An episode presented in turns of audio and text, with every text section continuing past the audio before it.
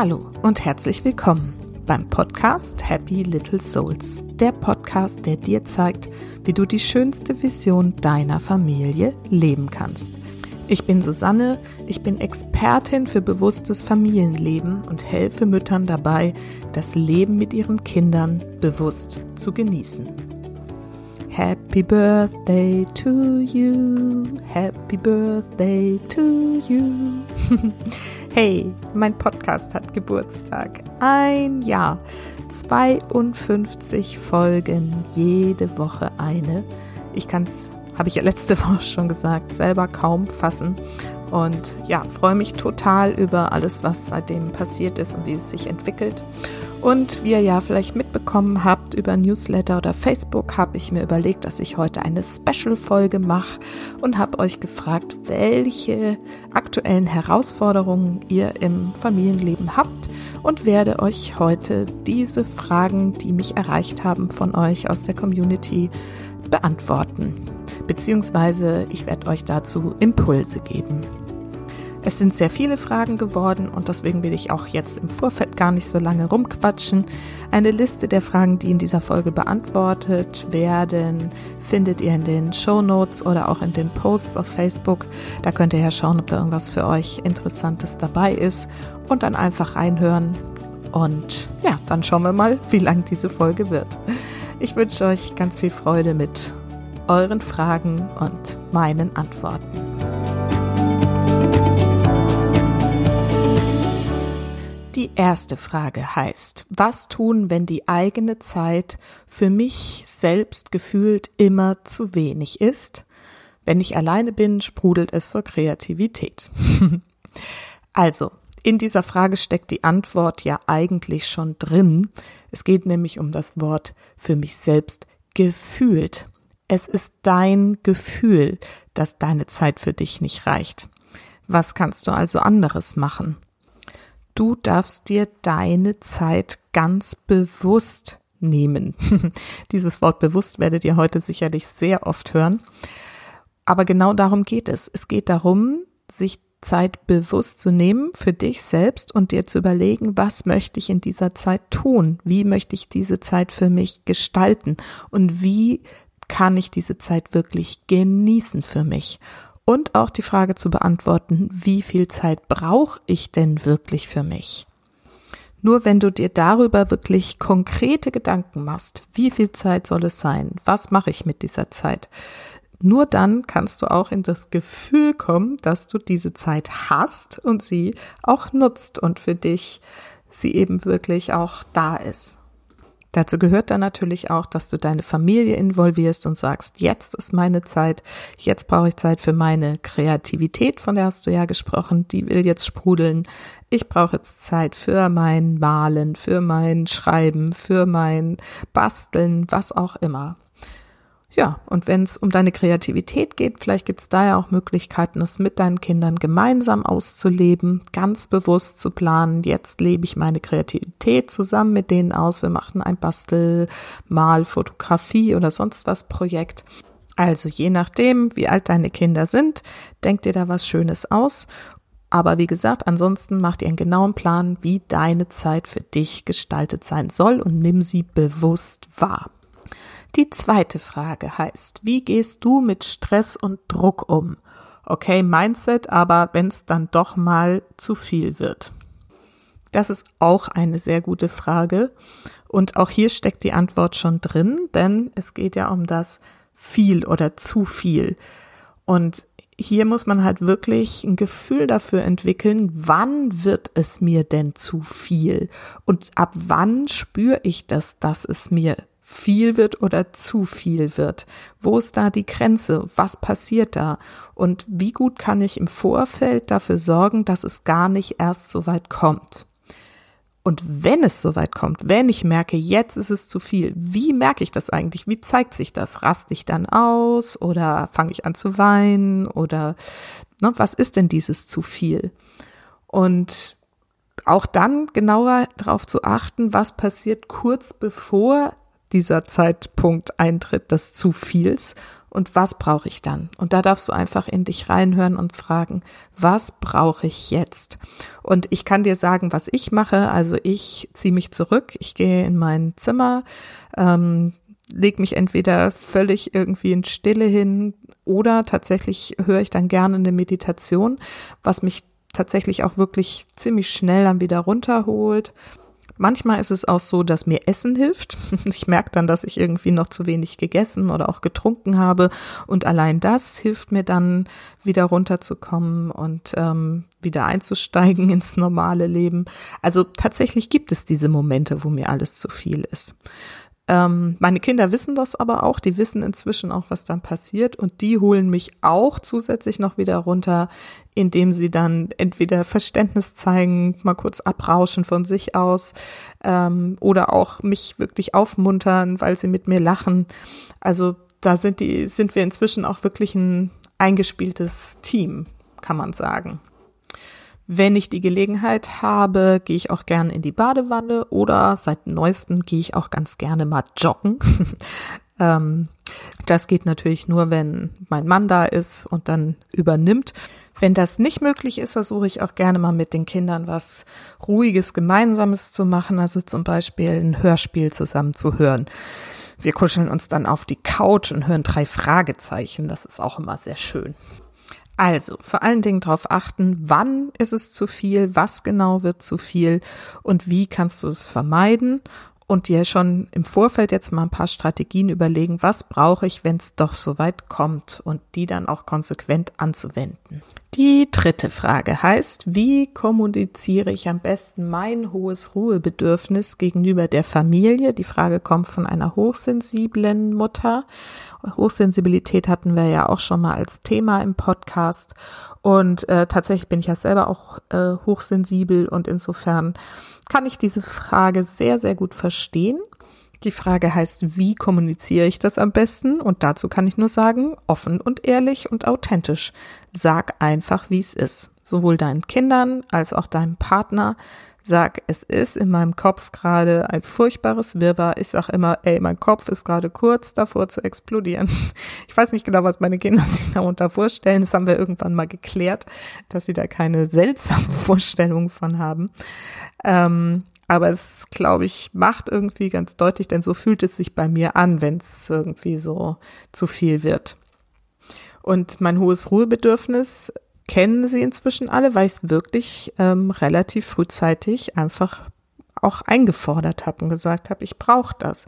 Und als ich damit angefangen habe, als ich mich mit dem Thema Hochsensibilität befasst habe, das so für mich klar wurde, da habe ich das halt auch mit meinem Mann besprochen und der hat, also der hat das selber auch. Also der würde wahrscheinlich nicht von sich sagen, dass er hochsensibel ist, aber letztendlich braucht er das genauso wie ich und hat deswegen ganz, ganz großes Verständnis dafür. Der macht das anders als ich, aber wie gesagt, nimmt das auch für sich in Anspruch und hat mich da einfach immer unterstützt. Und teilweise hat er mich sogar dann in der Anfangszeit, wo ich noch nicht so gut für mich in der Lage war, das auch wirklich einzufordern und umzusetzen. Das gehört ja auch erstmal dazu, dass man auch sagt, ich brauche das, also nehme ich mir das auch, dieses, diese Zeit für dieses Bedürfnis. Ähm, und da hat er mich ganz oft in mein Zimmer geschickt. Wenn er so gemerkt hat, uh, jetzt kippt hier gleich wieder die Stimmung, hat er gesagt, du, du gehst jetzt mal besser in dein Zimmer. so, ne? Auch das musste ich am Anfang dann lernen, dass nicht wie, äh, ja, ne, Papa sagt zu Kind irgendwie auf dein Zimmer äh, anzusehen. Ähm, aber da sind wir durch einen ganz spannenden Prozess gegangen und als ich das begriffen habe, dass er das gut für mich meint und das irgendwie seine Fürsorge ist und ich das dann wirklich auch angenommen habe, seitdem ist das super. Der merkt das wirklich manchmal schneller als ich, wo bei mir meine Grenzen sind und sagt, hallo, ich sag ja, ich gehe jetzt mal. Danke. Also, wie kommunizierst du das am besten? Offen, ehrlich, mach dir selber bewusst, was du wirklich brauchst, wie hoch dein Ruhebedürfnis ist, wie das aussehen soll, wie du es befriedigen willst. Das ist halt für jeden auch ein bisschen anders. Und dann setz dich mit deinem Partner, deinen Kindern, wem auch immer zusammen und besprich das. Sag so und so sieht's für mich aus, damit ich hier ruhig und gelassen sein kann und wir hier alle ein frohes, leichtes, schönes Leben miteinander haben. Brauche ich das und das und das? Wie kriegen wir es hin? Durch diese Frage nimmst du alle mit an Bord, alle fühlen sich abgeholt und dann sollte das eigentlich möglich sein, das umzusetzen. Die vierte Frage schließt da direkt an. Wie hast du deine Grenzen erkannt und wie sprichst du darüber? Ja, ich glaube, das habe ich jetzt eigentlich fast auch schon beantwortet mit den beiden ersten Fragen. Also meine Grenzen habe ich halt wirklich auch für mich so ausgelotet. Ich merke das durch meine Stimmung, ich merke es durch körperliche Symptome. Ähm, das zieht sich so in mir zusammen. Mein Kopf fängt an zu rauschen. Und ja, also das ist mir einfach inzwischen ziemlich klar, wo da meine Grenzen sind. Das war aber eben auch ein Prozess, das rauszufinden. Und wie sprichst du darüber? Wie gesagt, offen und ehrlich und zwar allen Beteiligten gegenüber. Es muss nichts sein, was einem irgendwie komisch oder äh, unangenehm ist. Es ist, wie es ist und damit alle glücklich sind, ist es am besten, da offen drüber zu sprechen. So, die fünfte Frage. Wie empowere ich meinen Sohn, der fast acht ist und auch hochsensibel ist, in Richtung mehr Selbstständigkeit? Er war ein echt beobachtendes Rockzipfelkind, entwickelt sich in der Schule aber super. Dennoch ist er sehr langsam im Alltag, oft verträumt und auch sehr genau. Nun, ich denke, das ist eine Frage, in der wahrscheinlich viele meiner Hörerinnen jetzt ihre Kinder auch wieder erkennen. Es sind eben die typischen Symptome für Hochsensibilität bei mehr introvertierten, hochsensiblen Kindern. Und das Wichtige ist erstmal rauszufinden, was er an der Stelle will. Also finde ich jedenfalls, weil wenn du beschließt, er braucht mehr Selbstständigkeit, ähm, ist das sehr allgemein und die Frage ist, braucht er das wirklich? Also sieht er das für sich auch so? Wenn dem so ist, dann darfst du mit ihm einfach immer wieder kleine Schritte gehen. Das heißt also für mich, ihr habt erstens das gemeinsam beschlossen, dass das auch sein Ziel ist. Ihr habt vielleicht gemeinsam festgelegt, in welchen Situationen das sich äh, zeigen kann, gelebt werden kann. Und genau in diesen Situationen erinnerst du ihn dran, ermutigst ihn, unterstützt ihn, aber nur soweit notwendig und wenn er das dann irgendwie schafft, Dinge selbstständig zu erledigen, das gut macht und so weiter, wird halt echt gefeiert. Das dann richtig, ja, für ihn greifbar machen, dass das jetzt richtig gut gelaufen ist. Und dieses Gefühl für ihn auch, ähm, ja, wir sagen auch ankern dazu, also dass du vielleicht da irgendwie ein Ritual einführst, was ihm immer wieder dran erinnert, hey, ich habe was geschafft, ich habe das geschafft und dann kann er in Situationen, wo er das wieder braucht, sich auch an dieses Gefühl wieder erinnern. Also vielleicht, dass er immer ein bestimmtes Lied hört oder zusammen tanzt oder eine bestimmte Geste macht, High Five und äh, einmal durch die Luft wirbeln, was auch immer. Also denkt euch da was aus, dass es so ein regelmäßiges, da ist es wieder, ich habe wieder was geschafft, ich habe es wieder geschafft, so verankert sich dieses Gefühl und wird immer leichter abrufbar. Wenn es jedoch, und das wird jetzt aus der Frage nicht so ganz klar, dein eigenes Bedürfnis ist, weil er eben viele Sachen, ähm, ne, weil es für dich anstrengend ist, dass er so verträumt ist und äh, sehr langsam ist und so weiter, dann nimm dir mal einzelne Situationen vor. Also nicht so ganz allgemein, sondern wirklich, welch, in welchen Situationen ist es für dich ganz besonders anstrengend? Und dann frag dich, wie willst du diese eine Situation, fang mit einer Situation an, wie willst du die stattdessen haben? Das ist ja immer meine große Frage. Wie willst du es stattdessen? Und dann überleg dir ganz genau, wie es stattdessen sein soll. Also wenn es jetzt ums morgendliche Anziehen geht. Vielleicht Weiß ich nicht, aber könnte ja sein. Typischer Fall.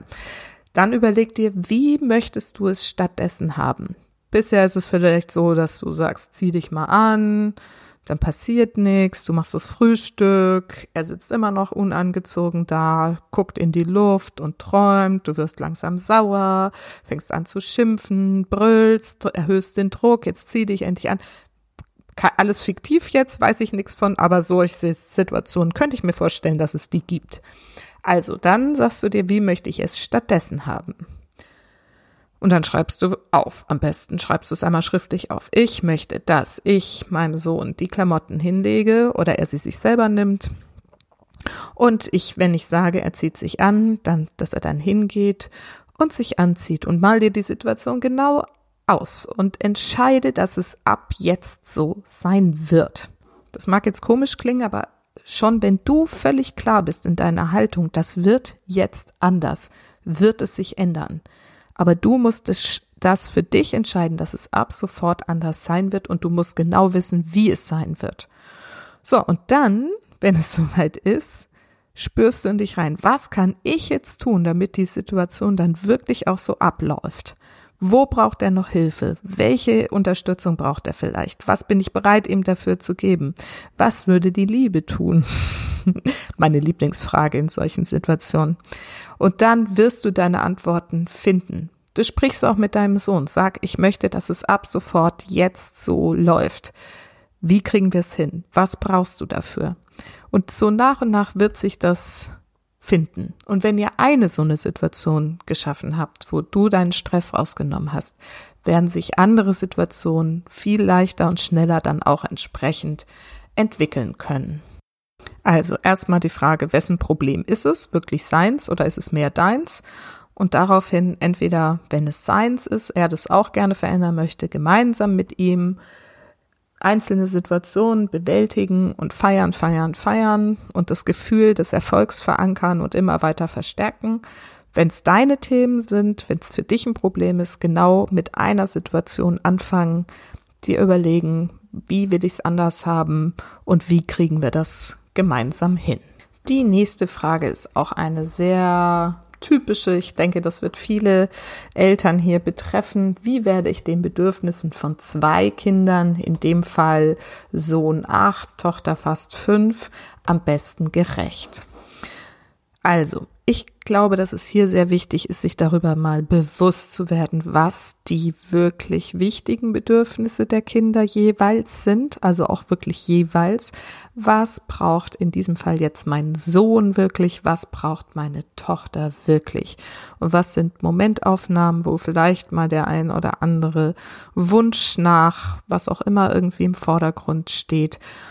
Und hier dürfen wir uns auch vom Perfektionismus verabschieden, dass wir immer allen gerecht werden können. Das ist einfach meines Erachtens nicht möglich und auch nicht nötig.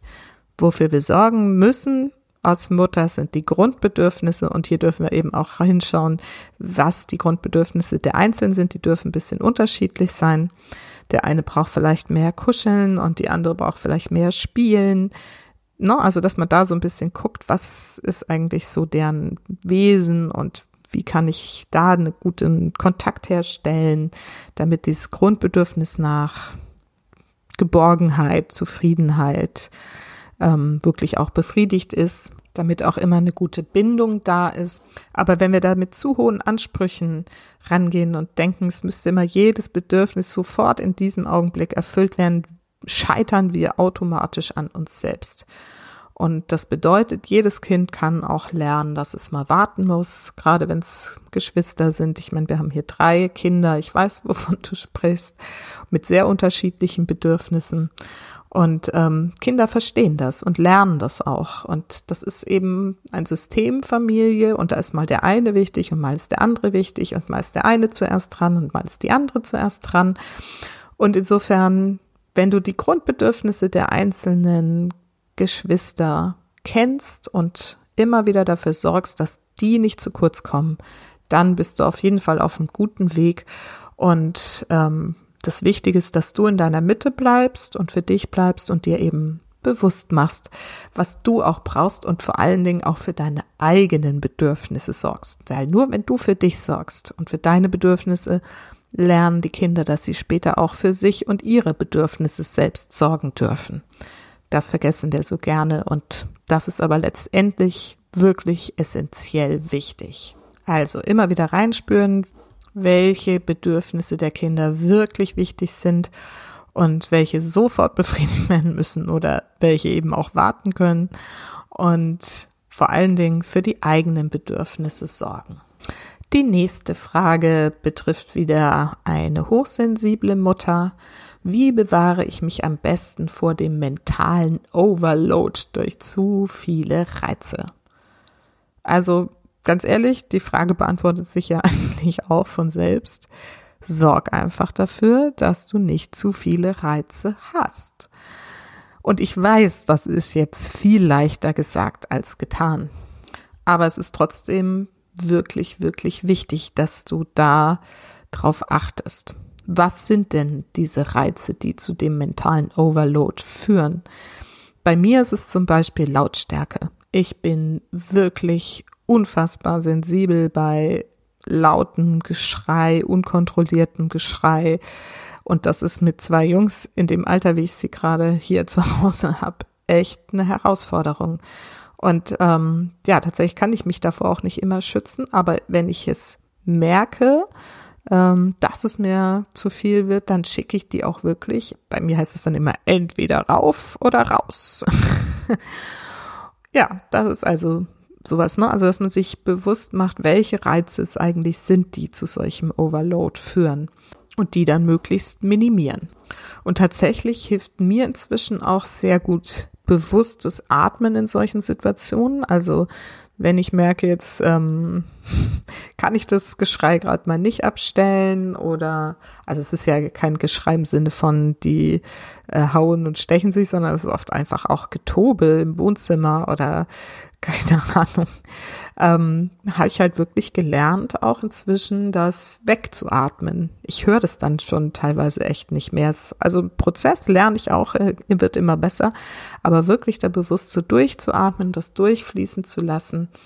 Und ja, also das ist meine Strategie jetzt mit Lärm, weil das so bei mir der Hauptreiz ist. Was ich auch nicht gut ab kann, ist, wenn alle gleichzeitig auf mich einreden und irgendwas von mir wollen das macht mich auch oft irgendwie ein bisschen wuschig. Und gerade als die noch kleiner waren, war das schon oft echt auch ja, eine Herausforderung. Aber wie gesagt, man wächst mit seinen Herausforderungen. Und wichtig ist dann halt, dass man andere Reize möglichst minimiert. Also, dass man dann nicht noch irgendwie abends auf eine wilde Party oder Gesellschaft geht und am besten am Tag noch irgendwie einen Stadtbummel durch Hamburg macht, ähm, weil da auch immer so viel Lärm ist. Also, einfach schauen, welches ist der Reiz oder die Reize, die mich besonders belasten und die möglichst minimieren und weitere Reize auch einfach zu schauen, dass man die minimiert und sich wirklich halt Oasen der Ruhe schafft, in denen man wieder sich regenerieren kann. Die nächste Frage bezieht sich auf Beziehung. Und zwar, wie schafft ihr Freiräume für eure Beziehung? In dem Fall, wenn beide arbeiten, zum Teil auch am Wochenende. Also, wir arbeiten nicht am Wochenende, beziehungsweise ich schon, mein Mann eher nicht. Insofern ist wahrscheinlich ein bisschen eine andere Situation. Aber ähm, Freiräume schaffen ist auch einfach eine Entscheidung. Und in dem Fall eine gemeinsame. Also, besprich das am besten mit deinem Partner, wenn du Freiräume für die Beziehung willst. Wie viel Freiraum soll das denn sein? Wie soll der Freiraum denn genau aussehen? Willst du mit deinem Mann einfach mal wieder essen oder ins Kino gehen oder willst du ein Wochenende mal wegfahren, damit ihr mal wieder richtig Ruhe habt? Ähm, geht es darum, einfach abends mal ähm, gemeinsam da zu sitzen und zu sprechen? Wir machen das alles und wir nehmen uns einfach die Zeit dafür. Früher haben wir ja noch äh, dann Babysitter gehabt, die gekommen sind, wenn wir mal essen gegangen sind. Das ist für uns immer irgendwie wichtig. Ähm, da muss man sich einfach ein entsprechendes Netzwerk aufbauen. Oder wir haben es zumindest so gemacht. Wir fahren auch mindestens einmal im Jahr ein Wochenende weg. Das haben wir bisher auch immer mit der Betreuung ganz gut hingekriegt, dass dann mal Oma und Opa eingesprungen sind oder auch unsere damalige Tagesmutter noch. Auch da konnten wir die mal über ein ganzes Wochenende lassen. Und das war für uns sehr, sehr wertvoll. Und auch wenn es nur einmal im Jahr ist, das ist immer eine Zeit, wo wir wieder so richtig in dieses Paargefühl reinkommen, so richtig verliebt sind, so für uns sind. Und ähm, also wir können das immer wunderbar da wieder so total abschalten. Und ähm, wir haben jetzt im Sommer haben wir auch einmal einfach eine Nacht ähm, außerhalb des Hauses sozusagen, also dann in einem Hotel in Hamburg verbracht. Ähm, also sprich einen ganzen Tag, waren zusammen frühstücken, waren bummeln, haben nachmittags irgendwie in der Bar gesessen. Also es ist einfach richtig, richtig gut gehen lassen. Und das, ähm, ja, ich halte es schon für sehr, sehr wichtig, dass man sich diese Freiräume schafft. Und ähm, wichtig ist halt, dass es beide wollen und dass man es dann wirklich plant und umsetzt. So unter der Woche und am Wochenende ist es tatsächlich schwer mit den Freiräumen. Also gerade jetzt, wo die Kinder größer sind, ähm, sind die natürlich auch am Wochenende immer sehr lange wach. Aber da passen wir uns jetzt eben einfach an und wie gesagt entscheiden uns eben für andere Freiräume. Und wir sitzen unter der Woche, wo die ein bisschen früher ins Bett gehen, gerne einfach mal noch ähm, zusammen und plauschen über ja, im wahrsten Sinne des Wortes Gott und die Welt. Das ergibt sich manchmal oder ich suche das Gespräch oder auch mein Mann und dann klönen wir da bis mitten in die Nacht. Das äh, ist, ist kein wirklich geplanter Freiraum, aber ergibt sich bei uns immer und ja, ist eben nur abends möglich, aber jo, das passt für uns so. Wie gesagt, dadurch, dass wir uns eben, wenn wir das Bedürfnis nach Zweisamkeit haben, uns diese Zeiten auch wirklich einplanen. Die neunte Frage, eine sehr, sehr spannende Frage. Was denkst du über offene Beziehungen nach zwölf Jahren Partnerschaft? Also wir haben ja inzwischen 21 Jahre Partnerschaft und also die Frage ist, willst du wirklich meine Meinung dazu hören oder willst du wissen, ob es für dich okay ist, eine offene Beziehung zu führen? Das ist hier schon mal die wichtige Frage, denn meine Meinung ist für dich da im Prinzip komplett irrelevant. Was ich bei solchen Fragestellungen sagen kann, ist, das müsst ihr gemeinsam entscheiden und was für euch okay ist, ist für euch okay. Aus der Frage an sich schließe ich aber schon, dass es für dich wahrscheinlich nicht wirklich okay ist, dass du da doch irgendwie das Gefühl hast, das könnte nach hinten losgehen. Und das solltest du offen kommunizieren. Ich weiß nicht, von wem dieser Wunsch ausgeht. Kann ja auch sein, dass du das Gefühl hast, wäre irgendwie ganz cool. Oder du hast vielleicht jemanden kennengelernt und willst aber die Familie nicht verlassen. Vielleicht ist es umgekehrt, vielleicht ist es dein Partner, dem es so geht. Ähm, und dann ist ja auch noch die Frage, wie was, also was versteht ihr unter offener Beziehung? Heißt das, ähm, einer darf irgendwie beliebige Affären nebenbei haben oder beide dürfen das? Sind das längerfristige Affären oder ist es okay, wenn man mal irgendwie einen One-Night-Stand hier oder da hat? Also das sind alles so Themen, die man bei so einer Fragestellung wirklich sehr, sehr, sehr, sehr, sehr genau durchdiskutieren und überlegen sollte. Ähm, wenn du meine Meinung dazu hören willst, ich glaube, dass es keine schöne Lösung ist, ähm, weil es einfach, glaube ich, mit dem Herzen Schwierigkeiten geben wird. Ich glaube, das Herz kann sich nicht aufteilen und also vor allen Dingen, wenn es darum geht, jetzt irgendwie, dass beide nebenbei irgendwie andere Beziehungen oder Affären oder was auch immer haben dürfen oder sowas, das ist in meiner Vorstellung nicht möglich, dass das zu einer sinnvollen Variante führen kann. Dann lieber ordentlich trennen, sagen, wir sind jetzt Freunde. Ich kenne auch Beziehungen, da sind die Eltern zwar getrennt, aber leben noch zusammen. Ähm, das ist für manche auch zumindest für eine Zeit lang so okay, bis dann jemand irgendwie wirklich eine neue, ernsthafte Beziehung hat. Also da gibt es einfach verschiedene Varianten. Aber so dieses Thema offene Beziehungen, ja, also wie gesagt, ich glaube, es ist ähm, für die Gefühlswelt des Einzelnen einfach schwierig ähm, und wahrscheinlich dann für das System Familie auch dauerhaft eher belastend. Also ich glaube nicht, dass es ähm, sozusagen hilft, eine Beziehung zu retten.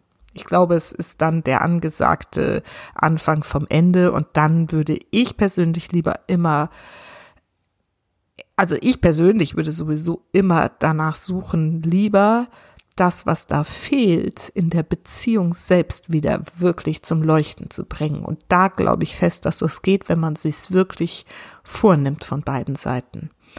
Das muss man wollen. Aber es geht auf jeden Fall. Und das wäre immer mein erster Ansatz, bevor man solche Wege geht. Und sonst, wenn das wirklich gar nicht mehr möglich ist, zu viel schon kaputt gegangen ist, dann würde ich aber eher auch konsequent sagen, dann getrennte Wege und äh, offen sein für neue, echte Beziehungen. Jo, ich hoffe, das hilft dir weiter zu dieser Frage. Die zehnte Frage schließt sich hier auch gleich an. Was tun, wenn beide Partner hochsensibel sind und Entlastung und Freiräume und Ruhe suchen? Und da kann ich nur sagen, habe ich ja vorhin auch schon gesagt, wir sind ja auch beide auf unsere Weise hochsensibel ähm, zulassen. Also bei uns ist es wirklich so, dass wir auch oft abends getrennte Wege gehen. Der eine guckt das im Fernsehen, ich gucke was anderes im Fernsehen oder ich arbeite oder ich höre noch einen Podcast oder mache einen Online-Kurs oder was auch immer, mache hier so meine Dinge und äh, mein Mann macht halt so seine Dinge. Und ich glaube, da darf man auch einfach ähm, sich ein bisschen von diesem Anspruch, dass man immer so viel Zeit miteinander verbringen muss, ähm, verabschieden. Das heißt nicht, meines Erachtens, dass die Beziehung deswegen schlecht ist, sondern da geht es vielleicht nicht um Quantität, sondern um Qualität der Zeit, die man dann miteinander verbringt. Und wenn man da unterschiedliche Zeitbedürfnisse hat, dann ist es halt wichtig, dass man drüber spricht und sagt, ähm, okay, du brauchst vielleicht mehr als ich, wie kriegen wir das hin, wo ist der Kompromiss? Und ähm, auch hier ist halt wirklich einfach wichtig, deiner offenen und transparenten Kommunikation zu bleiben darüber und es auch auszuprobieren. Wie fühlt es sich an, wenn wir mal eine ganze Woche jeden Abend jeder was nur für sich macht, aber dafür dann am Freitagabend schön zusammen essen gehen und uns irgendwie mal stundenlang in Ruhe total toll unterhalten? Ist das nicht vielleicht auch ausreichend? Na, also, dass man da guckt, wirklich, wer hat welche Bedürfnisse nach Ruhe und wie können die geschaffen werden und im Zweifelsfall ein gutes Netzwerk aufbauen auf Omas, Opas, Babysitter, ähm, Verwandte, Freunde, ähm, also dass man die Kinder auch mal verabredet außer Haus. Also wie auch immer. Also auf jeden Fall, dass man ein gutes Netzwerk hat, auf das man da setzen und bauen kann, wo man die Kinder einfach mal ähm, ja auch unterbringen kann, damit man dann die Zeit hat, damit vielleicht auch jeder sogar für sich selber was machen kann, wenn es nicht anders geht. Wie vorhin schon gesagt, wenn man nicht auf seine eigenen Bedürfnisse achtet, dann ja, wird's halt einfach nicht gut, weil dann zahlt immer jemand drauf, es wird immer unzufriedener und die Kinder kriegen das dann am Ende ab und lernen auch nicht, sich auf ihre eigenen Bedürfnisse zu berufen und darauf zu vertrauen. Und ähm, deswegen es ist immer wichtig, dass man über seine Gefühle redet, seine Bedürfnisse nach Ruhe, Entlastung, Freiräume und dass das alles klar auf dem Tisch liegt und da produktiv nach Lösungen gesucht wird. Frage Nummer 11. Kind 1 ist furchtbar clever, intelligent, schnell, vielseitig interessiert, super Schülerin.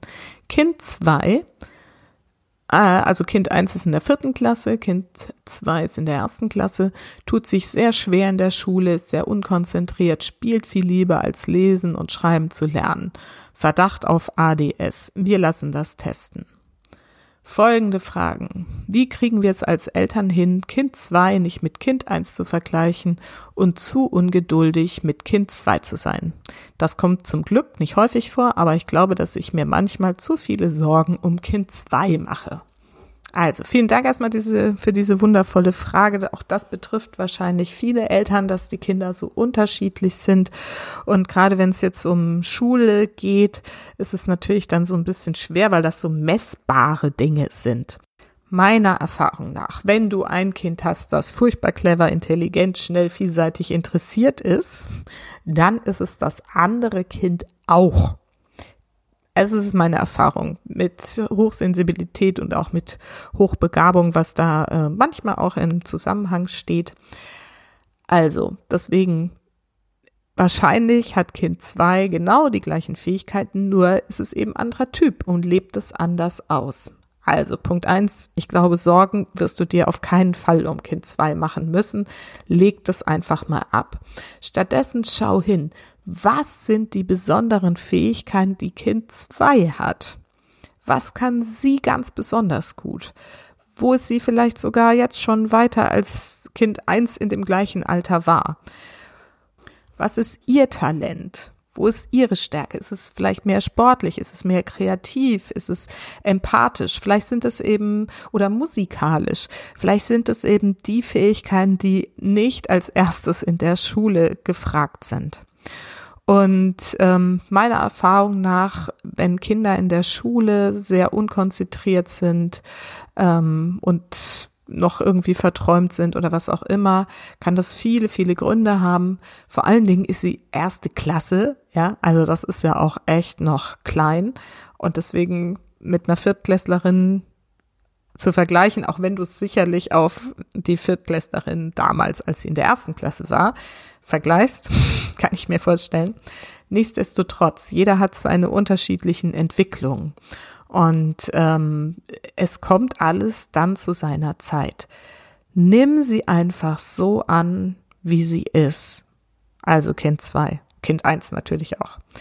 Und stärke sie in ihren Stärken. Finde raus, was sie wirklich gut kann und stell das auch immer wieder für sie in den Vordergrund, dass sie das auch sieht, dass sie irgendwo, und das hat sie garantiert, irgendwo hat sie ihr Talent und findet das gemeinsam heraus und feiert das, damit sie ein Gefühl dafür kriegt, dass sie nicht irgendwie da blöder ist oder sonst was als die Schwester, sondern auch, mach auch der Schwester klar, so, hey, guck, du kannst das besonders gut, aber Kind zwei kann eben das und das und das besonders gut und gib ihr einfach auch noch Zeit für die Entwicklung.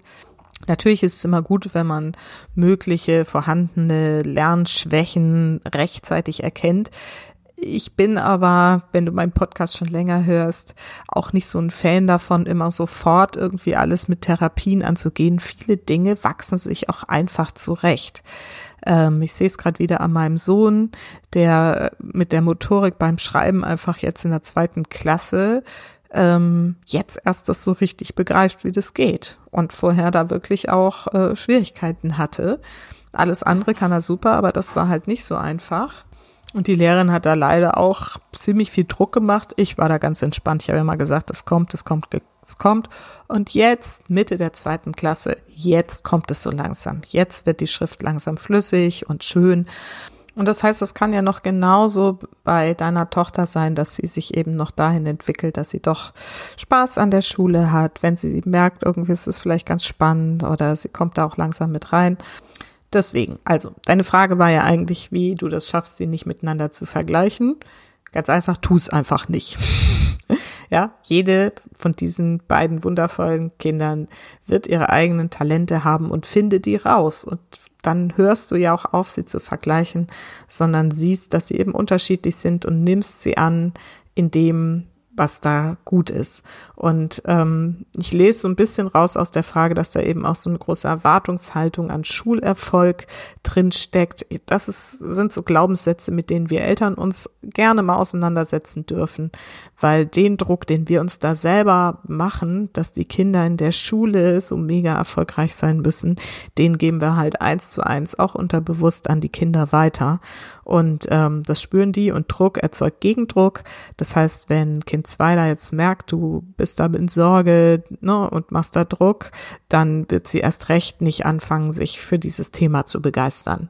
Lass da einfach los, komm ins Vertrauen, dass sie ihren Weg gehen wird, egal wie sie jetzt da in der Schule am Anfang startet oder wie es sein wird. Unterstütz sie, aber ohne Druck und wie gesagt, komm ins Vertrauen. Das ist meine Empfehlung. Ach, guck, und Frage zwei habe ich jetzt hier gerade erst wieder gelesen. Ähm, von dir war ja, wie stärken wir das Selbstbewusstsein und die Lernfreude von Kind zwei, dass er selbst merkt, dass es Schwierigkeiten hat, die die Schwester nicht hat. Hier gilt nochmal genau das, was ich jetzt eben in Frage eins schon beantwortet habe. Findet die Stärken und Talente von Kind zwei heraus und zeigt ihr, was sie kann. Das wird bestimmt ein super spannender Prozess für euch, da wirklich mal drauf zu achten und sie in ihren Erfolgen zu feiern und hier halt auch wirklich eine deutliche Unterscheidung zu machen zwischen diesem, ich will, dass das Kind in der Schule funktioniert und ich will, dass es einfach Freude hat generell am Lernen. Vielleicht gibt es ein bestimmtes Gebiet, wo sie irgendwie gut lernen kann. Oder was, was sie besonders interessiert, wo sie dann plötzlich doch lernen kann. Und ich bin mir sicher, dass es das gibt. Garantiert wird es irgendein Thema geben, was sie richtig gut lernen kann. Und wenn sie das versteht, dass sie lernen kann, grundsätzlich wird sie es auch auf die anderen Gebiete ansetzen, wofür sie vielleicht momentan noch gar nicht so das begriffen hat, wofür das gut ist oder auch einfach nicht dran interessiert ist. Dann ist es halt auch einfach so. Dann wird sie trotzdem irgendwie klarkommen. Sie wird sicher trotzdem lesen und schreiben lernen, weil wie gesagt, clevere Schwester hat eigentlich immer auch eine clevere Schwester. Also, wie gesagt, macht euch auf Entdeckungstour.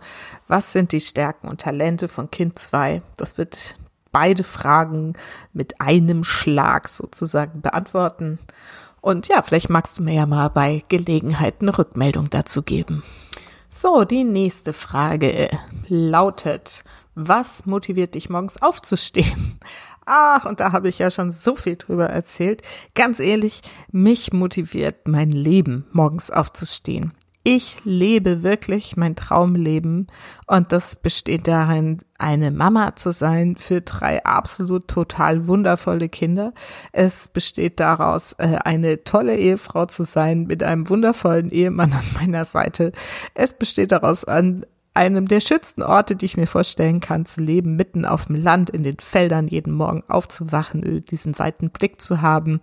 Ähm, und da zu sitzen und ähm, ja, das erstmal zu genießen.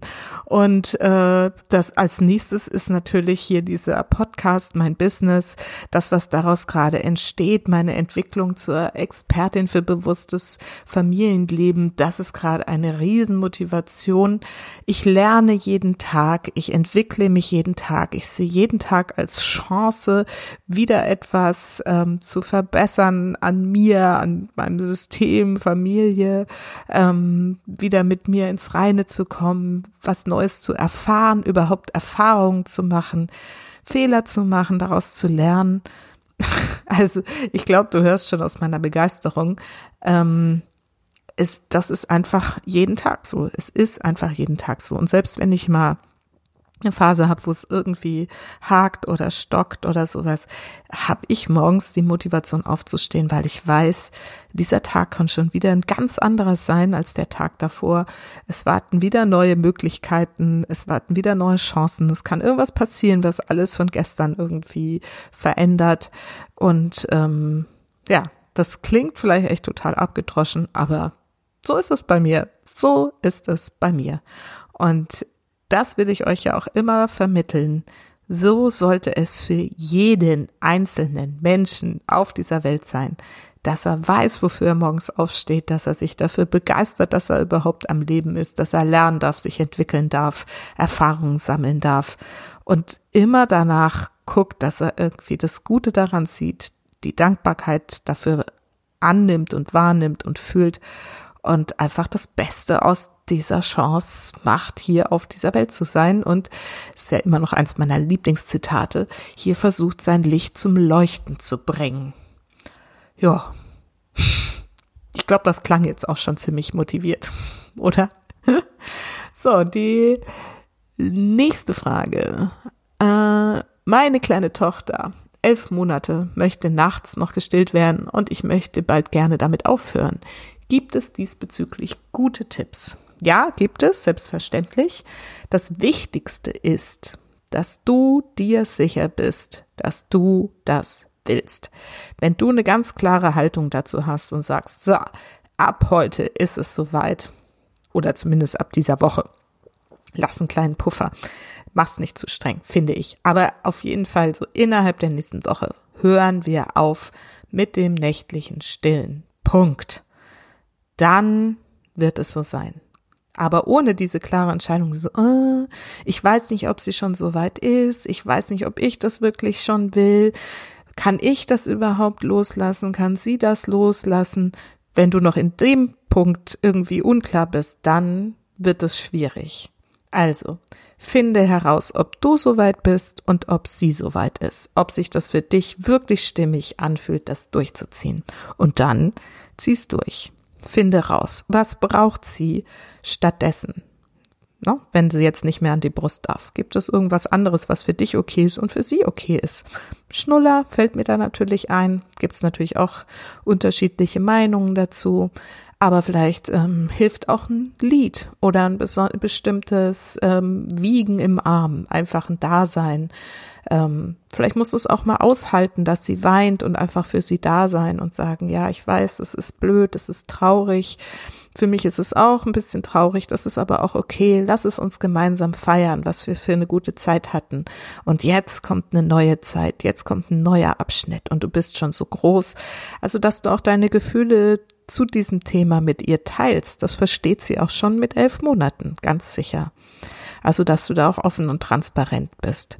Aber wie gesagt, auch wenn du traurig bist, wenn du traurig sein solltest darüber, dann, wie gesagt, trotzdem das dann entscheiden, dass du es machst, weil du weißt, es ist für dich und für sie jetzt irgendwie der richtige Weg. Dann, wie gesagt, darf trotzdem Traurigkeit da sein, die man auch feiern und zelebrieren und dann verabschieden darf. Aber ohne die klare Entscheidung wird es halt ein längerer und wahrscheinlich schwierigerer Prozess. Das ist so eine ganz klare Erfahrung von mir. Also letztendlich auch hier wieder bewusst entscheiden, es ist jetzt soweit, bewusst rausfinden, was braucht sie stattdessen, wie kann es für uns beide einfach sein und dann durchziehen. Ich wünsche euch ganz viel Erfolg dabei. Und wenn du magst, kannst du mir ja auch mal berichten, ob es geklappt hat. Und die letzte Frage ist wahrscheinlich die wichtigste, die ja auch unter meinem Facebook-Post gleich als erstes kam. Ich lese es euch vor. Ich sehe leider immer wieder, dass mir persönlich in all meinen Rollen als Mama, Ehefrau und auch als Ann-Kathrin an sich die Leichtigkeit fehlt und, wie ich sogar manchmal befürchte, verloren gegangen ist. Seit die Kinder da sind, habe ich oft das Gefühl, dass eben wirklich nur noch der Fokus auf den Kindern ist und ich oft mein Lachen vermisse. Liebe Ann-Kathrin, ich hoffe, es ist okay, wenn ich dich hier direkt anspreche, aber du hast es ja auch unter dem Facebook-Post so offen kommuniziert und ich danke dir so, so sehr dafür, weil tatsächlich ist das das Thema, mit dem die meisten Mütter, die bei mir auch im Coaching sind, letztendlich ähm, um die Ecke kommen. Es fehlt die Lebensfreude. Es fehlt die Lebensfreude am Sein, am Zusammensein mit den Kindern, was oft irgendwie zu schweren ähm, ja, Verunsicherungen fühlt. Es fehlt die Freude am Zusammensein mit dem Partner und letztendlich fehlt die Freude überhaupt am Sein. Und ihr lieben Mamas da draußen, das ist furchtbar. Es ist einfach furchtbar. Guckt es mal ganz bewusst an, was das ist und warum das so ist und ändert es bitte. Weil, wie sollen die Kinder lernen, fröhlich zu sein? Und die sind in ihrem Alter noch so fröhlich. Aber wenn ihr das jetzt vorlebt, dass es aufhört, sobald Kinder da sind, wird es denen genauso gehen. Und das wollt ihr doch nicht.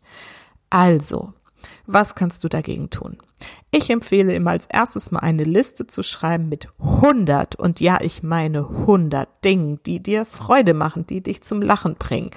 Mit dir alleine, mit deinen Kindern zusammen, mit deinem Partner zusammen. Finde Sachen, die dich wirklich erfreuen von Herzen oder die dich wirklich zum Lachen bringen. Und das kann sein sowas wie ähm, ein Witzebuch zu lesen oder einen witzigen Film zu gucken. Welche Filme sind denn für dich witzig? Ähm, was in der Kommunikation mit deinem Partner bringt dich zum Lachen? Was, ne? und vor allen Dingen geh auch in die Vergangenheit vor den Kindern, wenn du sagst, es fehlt dir seit den Kindern. Was hat dich denn früher erfreut? Was hat dir früher Freude gemacht? Was hat dich früher zum Lachen gebracht? 100 Sachen. Tu's, tu's einfach, schreib's auf. Allein das, allein dieser Prozess des Aufschreibens, des sich Erinnerns. Was ist es eigentlich, was mir Spaß macht im Leben? Wird diesen Spaßprozess schon wieder in Gang setzen. Und dann liest dir diese Liste immer, immer wieder durch und mach irgendwas davon. Mach mehr davon. Nimm dir vor, jeden Tag ein, zwei, drei Sachen, die mich zum Lachen bringen. Du musst es jetzt bewusst angehen und nicht einfach darauf warten, dass das wiederkommt. Da kannst du lange warten. Du musst es tun. Du musst diese Freude dir wieder zurückholen und sie mit deinen Kindern und mit deinem Partner zusammen leben und dann auch bewusst wahrnehmen, dass sie wieder da ist. Puh, das war jetzt eine Predigt, fast eine Gardinenpredigt, aber das ist wirklich so wichtig. Und ähm, hier gilt halt auch wieder diese Frage, ne, wie willst du es stattdessen? Du willst mehr Lachen in deinem Leben, du willst mehr Leichtigkeit in deinem Leben. Dann lass die Schwere los und komm wieder in die Leichtigkeit. Und wenn dir das schwer fällt, wirklich, wenn du merkst, du schaffst das nicht alleine, dann such dir Hilfe, weil das kann einfach nur nach hinten gehen. Wenn wir nicht in der Freude sind, wo sollen wir denn sonst sein im Leben? Und viele sind es, viele sind im Stress, sind in der Angst, sind in der dauernden Sorge, gerade in diesen wirklich, wirklich verrückten Zeiten ist es nicht leicht. Aber wir haben uns zum Beispiel gestern Abend beim Abendessen, ich weiß gar nicht mehr, wie es kam, meine Tochter fing irgendwie damit an, alte Bilder von den Kindern als Babys anzugucken und dann auch noch alte Videos aus der Zeit. Wir haben da natürlich, und das hast du bestimmt auch, Videos, als die Kinder da noch ganz klein waren, Babys waren was die da gemacht haben. Wir haben echt gebrüllt vor Lachen alle miteinander. Wir lagen unterm Tisch. Ich kann es nicht anders beschreiben. Und das tut so gut, miteinander zu lachen. Und wir haben uns auch vorgenommen, das an Weihnachten zu machen. Hier nochmal eine große Videoshow. Wirklich in den alten Videos und Bildern zu stöbern. Und es ist Ne, es verbindet und es macht irgendwie auch klar, was man da eigentlich hat und was man geschafft hat schon, wo man schon ist von wo man kommt. Und ähm, das ist zum Beispiel eine ganz wundervolle Methode, um wieder in die Leichtigkeit zu kommen. Aber es gibt noch so, so viele und wie gesagt, finde sie für dich raus und tu es. In dem Fall hilft vor allen Dingen, tu es. Gut, ich hoffe, das hilft dir weiter. Auch da freue ich mich natürlich über ein Feedback dazu. Und wenn es aber nicht weiterhilft, wie gesagt, dann sucht euch Hilfe und ich stehe dafür gerne zur Verfügung. Ich ähm, mit den, also mit den Mamas, mit denen ich arbeite, mache ich am Anfang immer eine Abfrage Lebensfreude auf einer Skala von eins bis zehn. Wo stehst du da? Uh, drei, hm, nicht so schön. Zehn ist yes, ich bin irgendwie nur Spaß. Also, wo willst du hin? Acht, neun, zehn, gut. Wie kommen wir dahin? Und dann unterstütze ich das und wir bearbeiten Themen. Oft sind da eben auch noch alte Blockaden, Glaubenssätze, Gelerntes von den Eltern übrigens. Ne? Man darf gar nicht fröhlich und lustig und verrückt und wild sein als Mutter, weil dann ist man ja Mutter und so. Also auch solche Themen spielen da mit rein.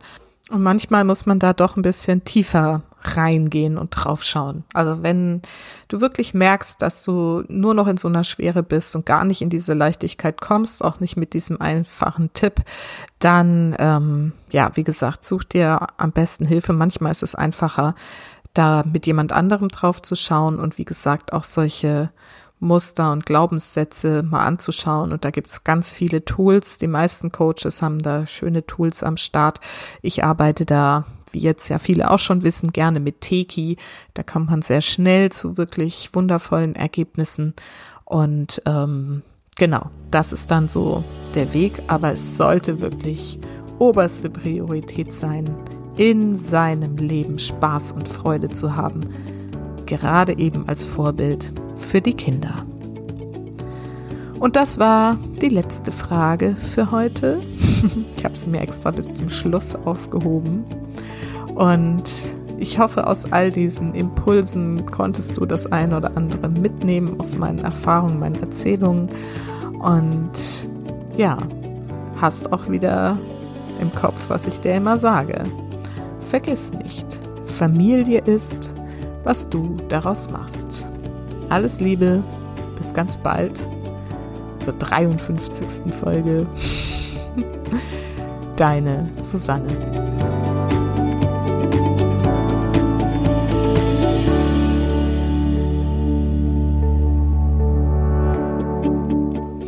So, das war also die Jubiläumsfolge ein Jahr Podcast Happy Little Souls Bewusstsein mit Kindern. Eure Fragen, meine Antworten und ich hoffe, ihr konntet da ganz viel draus mitnehmen. Ich möchte euch nochmal sagen, wenn ihr, wie gesagt, gerade beim Thema Lebensfreude oder auch bei vielen dieser anderen Themen ähm, Schwierigkeiten habt. Zurzeit gibt es noch mein drei Monats Coaching-Paket die schönste Vision deiner Familie zum Sonderpreis von 3.333 Euro zuzüglich Mehrwertsteuer, weil ich ja den 3.333. Abonnenten in meinem Podcast letzte Woche begrüßen durfte. Noch bis zum 31. Oktober habe ich gesagt, gibt es diesen Rabatt. Danach wird das Programm wieder teurer werden. Also entscheide dich jetzt noch dafür, was in deinem Leben zu ändern und wirklich die schönste Vision deiner Familie endlich zu erschaffen, denn du hast es in der Hand, du kannst das tun und ich sehe den Erfolg, den meine Mamas mit der Arbeit mit mir haben und wie die wirklich wieder erstens ihre Lebensfreude nach oben bringen und einfach auch viele dieser Alltagsthemen jetzt inzwischen ganz anders handeln können und insgesamt zu mehr Leichtigkeit kommen. Es ist ein Prozess, es ist ähm, nicht mit zwei, drei Sitzungen gemacht. Mit zwei, drei Sitzungen können wir gerne auch arbeiten, da können wir einzelne Themen, einzelne Situationen mal anschauen. Aber letztendlich ist es ein langer Prozess, es zu lernen, umzudenken, im Gehirn andere ja, Strukturen zu schaffen, die es einfach ermöglichen, insgesamt ähm, zu mehr Gelassenheit und Leichtigkeit zu kommen. Und deswegen ist dieses Drei-Monate-Programm eben drei Monate lang, weil wir da kontinuierlich dran arbeiten, Situationen anders zu sehen, andere ähm, Denkstrukturen zu schaffen und so weiter. Also, ich freue mich, wenn du dich dafür interessierst, können wir erstmal wirklich ganz unverbindlich miteinander telefonieren oder auch per Videokonferenz mal miteinander sprechen. Meld dich einfach bei mir, schreib mir eine E-Mail an Susanne at Happy Little Souls und dann machen wir einen Termin aus wo wir einfach mal miteinander sprechen und uns kennenlernen und schauen, ob die Chemie so gut zwischen uns passt, dass du sagst, ja, jetzt will ich es ändern, jetzt will ich auch endlich zu diesem motivierten, fröhlichen, leichten und oft, nicht immer, aber immer öfter gelassenen Leben wie Susanne kommen. Ähm, oder ich will sie einfach auch mal so einfach sprechen. Also melde dich gerne.